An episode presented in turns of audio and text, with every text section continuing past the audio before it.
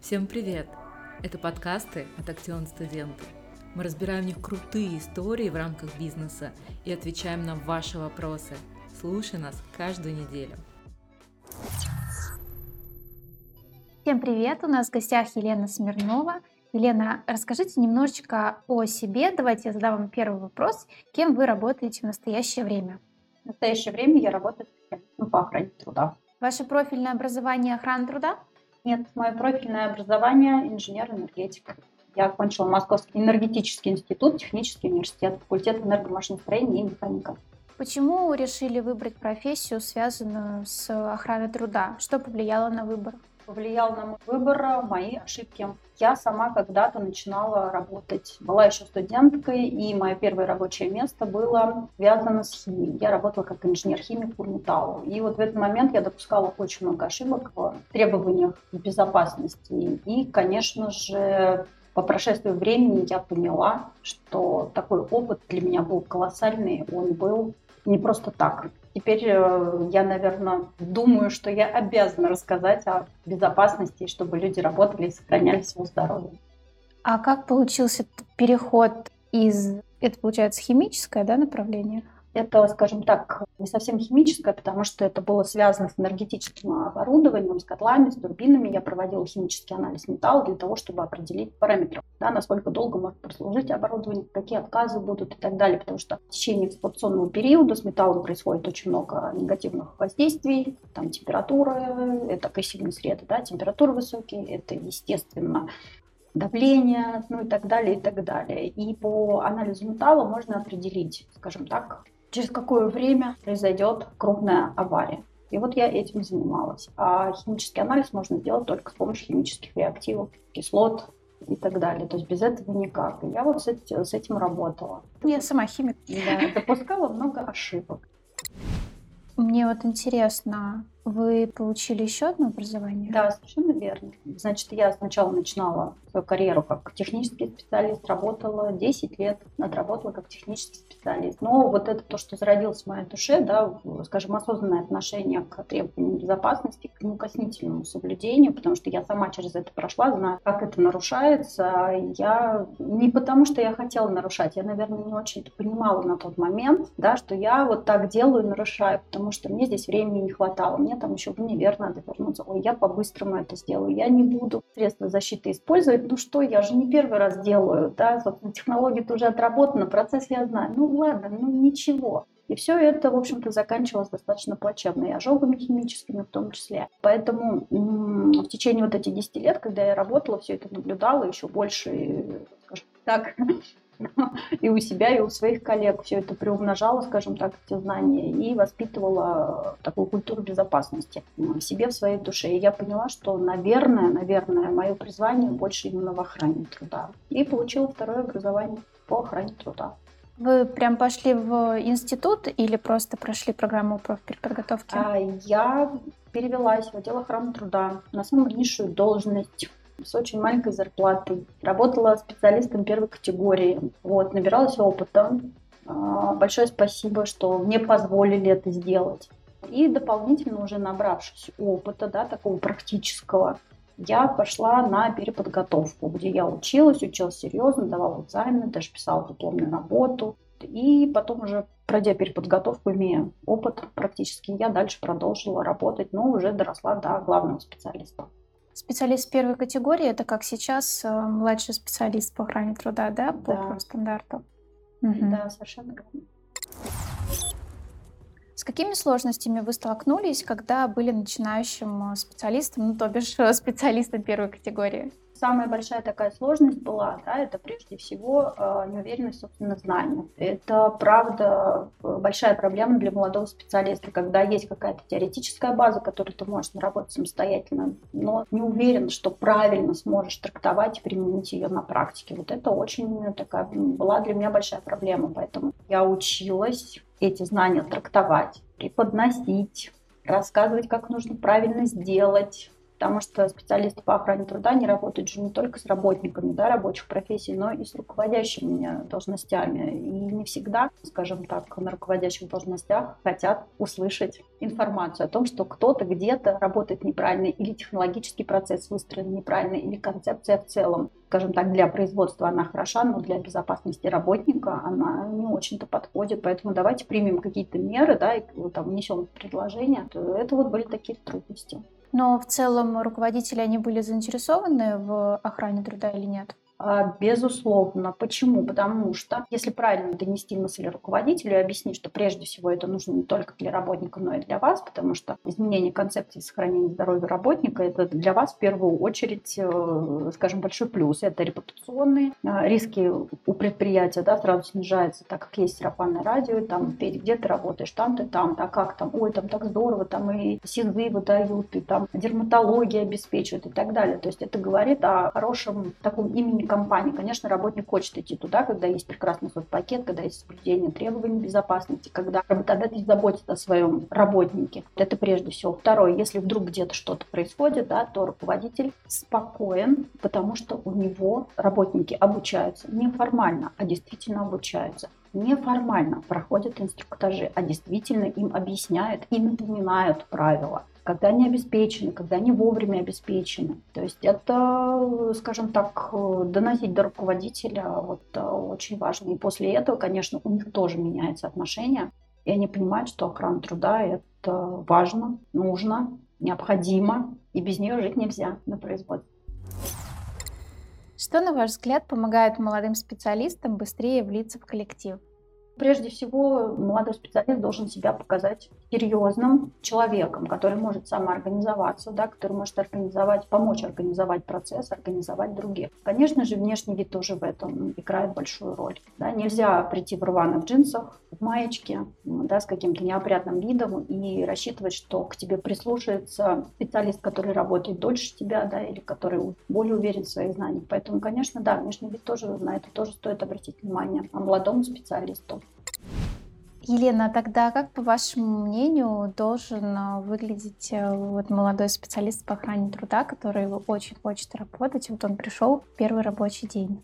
ну, как я уже сказала, должен выглядеть опрятно, да, это прежде всего вот есть какие-то вещи базовые, на которые все обращают внимание. А, ну, лично мое мнение, опять субъективно, но я его все-таки выскажу, это прическа, да, не должно быть растрепанных волос, одежду лучше выбирать классического стиля, более базовые классические цвета, синий, там, серый, беж. Одежда должна быть свободного кроя. Конечно, можно добавлять трендовые фишечки, да, потому что без этого тоже никак э, современный стиль, более казуальный и так далее. Но, тем не менее, придерживаться классики.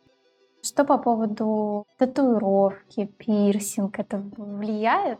Опять это мое мнение. Первоначально это, конечно же, отталкивает, да, это не создает серьезности, да, такой вид э, немного субкультуры, да, какой-то, это не создает серьезности, хотя у человека могут быть отличные знания. Если все-таки есть татуировки, наверное, их стоит прикрыть. А на ваш э, взгляд, э, что важнее, деловой презентабельный внешний вид или все-таки знание человека? Честно сказать, все-таки хотелось бы, чтобы и то, и то присутствовало в человеке, но тем не менее встречают по одежке, провожают по уму, поэтому прокачка своих умственных способностей, навыков, знаний, кругозора, оно очень важно. Для молодого специалиста просто необходимо знать законодательную базу именно в ту отрасль, в которую он пришел работать. Необходимо отслеживать изменения в данной законодательной базе, изучить нормы и правила, которые есть в организации. Потому что, если я так правильно понимаю, да, когда молодой специалист приходит, они стараются устроить большую крупную компанию, где уже есть концепция охраны труда и налаженный процесс. Поэтому, приходя, знакомиться с документами, с теми мерами безопасности, которые уже существуют. По возможностям переработать, внести какие-то дополнения, изменения, если это требуется. Не бояться предлагать учиться взаимодействовать с руководителями, правильно доносить до них информацию, потому что это, знаете, как нельзя разговаривать на одном уровне с работником и с руководителем. Для них нужно выбирать разные аргументы. Если для работника лучше строить разговор по-простому, через какие-то примеры, это будет более понятно. А вот для руководителя все-таки лучше использовать, так сказать, разговор строить на законодательной базе. Всегда лучше начать с каких-то мер императивных, То есть объяснить, что это те меры, которые обязательны к исполнению. И если вдруг вы их не будете исполнять по каким-либо причинам, то нужно быть готовым к штрафным санкциям. Если эта мера не обязательна, то также донести руководителю, что это рекомендательный характер. Вы сами можете выбрать меры ее исполнения, такие как госпись, НИПы и так далее. Но при этом никогда не нужно иметь менторский тон. То есть все-таки мы же не учителя, и организационно-распределительные функции в неведении специалиста по охране труда, а все-таки в видении руководителя. Также при разговоре никогда не быть категоричным. Надо быть открытым предложением смотреть законодательную базу. Возможно, то и можно как-то организовать меры безопасности с наименьшими затратами. Сейчас э, многие работодатели заинтересованы вот начинающих специалистах, которые не только знают теорию, но и практику. Если говорим про специалиста по охране труда, ну, он, наверное, 80% своего времени заполняет бумаги. Где и как э, студенту, который только вот вышел из института, вообще научиться заполнять эти бумаги? Во-первых, когда студент учится, очень здорово какие-то организации использовать для практики. Можно это летняя практика будет, может быть, это какие-то дополнительные часы брать или помогать специалисту по охране труда, потому что очень много вакансий, в том числе и дистанционные, как помощник специалиста по охране труда. Это как раз-таки предполагает именно бумажную работу, где набьет руку, скажем так, на заполнение бумаг. И также не надо никогда бояться каких-то объектов, выездов на объекты, на там, площадки, да, производственные, строительные и так далее. Потому что когда заполняешь бумаги, ну, бумаги можно заполнять бездумно вот так, так и так. Но когда ты попадаешь на производственную площадку, и тебе показывают и рассказывают, и сразу сходится картинка, скажем так, практика и твоя бумажная работа, которую ты когда-то выполнял. Поэтому не надо бояться, надо выходить на практику, даже если она не будет сильно оплачиваться каким-то большим доходом. Вернемся к вам, к вашему опыту. Как вы налаживаете отношения с руководством? Действую так же, как и сказала. Обязательно до руководства доношу законодательные основы в области охраны труда. Никогда не бываю категоричные предложения руководителя, всегда рассматриваю, предлагаю, как можно исправить процесс. Очень внимательно к этому отношусь. Почему? Потому что можно, конечно, написать любой документ, но будет ли он рабочим на практике? Вот это большой вопрос. Писать документы в стол не так сложно. Сложнее сделать рабочий документ. Были ли у вас случаи сложных отношений э, с руководством? Да, были. Что вам помогло выстроить хорошие отношения?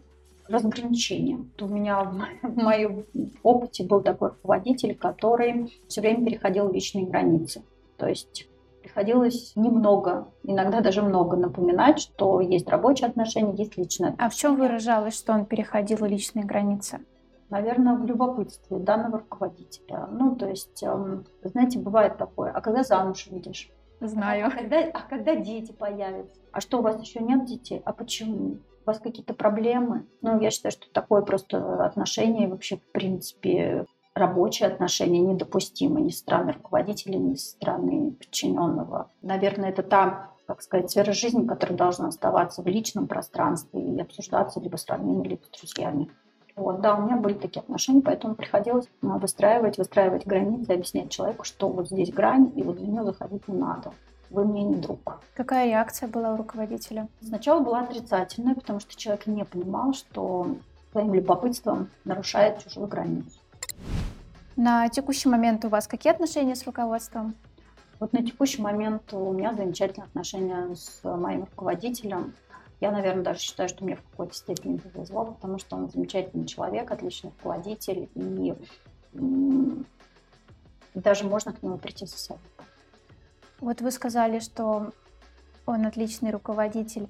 А по каким параметрам вы это определяете? Ну вот что он для вас отличный руководитель? Лично для меня я могу у него многому научиться.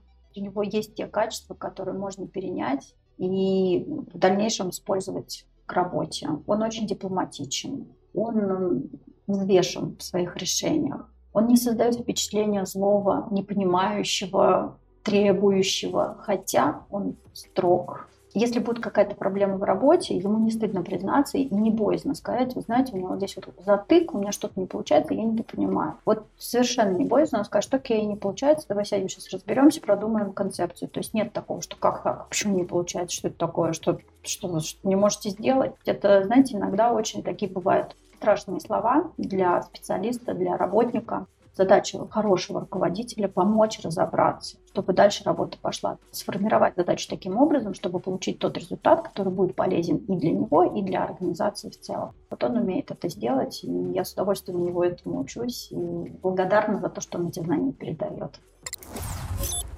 Вы давно уже в профессии. Нравится ли она вам? Не пожалели о том, что выбрали свое время охраны труда? Нет, не пожалела, потому что, как я уже сказала, это был осознанный выбор, и я в себе воспитывала достаточно долго. Вот это отношение к безопасности, вот это вот понимание, что это безумно важно. Вообще важно в целом, потому что, как бы это ни звучало так громко, но все нас домой ждут здоровыми. Никто не ждет нас покалеченными. Поэтому нет, не пожалела, не разочаровалась, мне нравится. И я даже благодарна крайне труда, потому что она дает возможности получения новых знаний, развития, жажды знаний постоянно где-то приходится что-то искать, что-то ковыряться, разбираться в каком-то вопросе. Иногда даже приходится разбираться в тех вопросах, в которых ты ранее не разбирался. Сталкиваться с очень многими профессиями, о которых ты даже не думал, да, и не знал, что есть такая профессия, боже, а как же там организовать этот процесс, как вообще настроить эту безопасность, что же, как, как же выработать эту концепцию. Вот охрана труда позволяет окунуться во многие профессии, и это очень здорово, познавательно. А в чем заключается ваш э, функционал? Какие задачи? Какие-то многомасштабные или за вами закреплен какой-то небольшой участок вопросов? Да, многомасштабные вопросы, а, которые перекликаются с промышленной безопасностью, с охраной окружающей среды. Ого. А вы в офисе или какие-то командировки, выезды, проверки? Я и в офисе, и выезды, и проверки, и командировки. Вот это интересно. И напоследок, что пожелаете молодым специалистам по охране труда? А, молодым специалистам по охране труда я пожелаю уверенности в себе, желания работать, желания получать новые знания, не бояться трудностей, идти вперед. Елена, я благодарю вас, что пришли к нам в гости и выражаю надежду, что наша беседа не прошла даром, и те советы, что вы озвучили, будут полезны нашим слушателям. Александра, я также благодарна, что позвали. Для меня это необычный опыт, но я рада, что я его получила. Благодарю.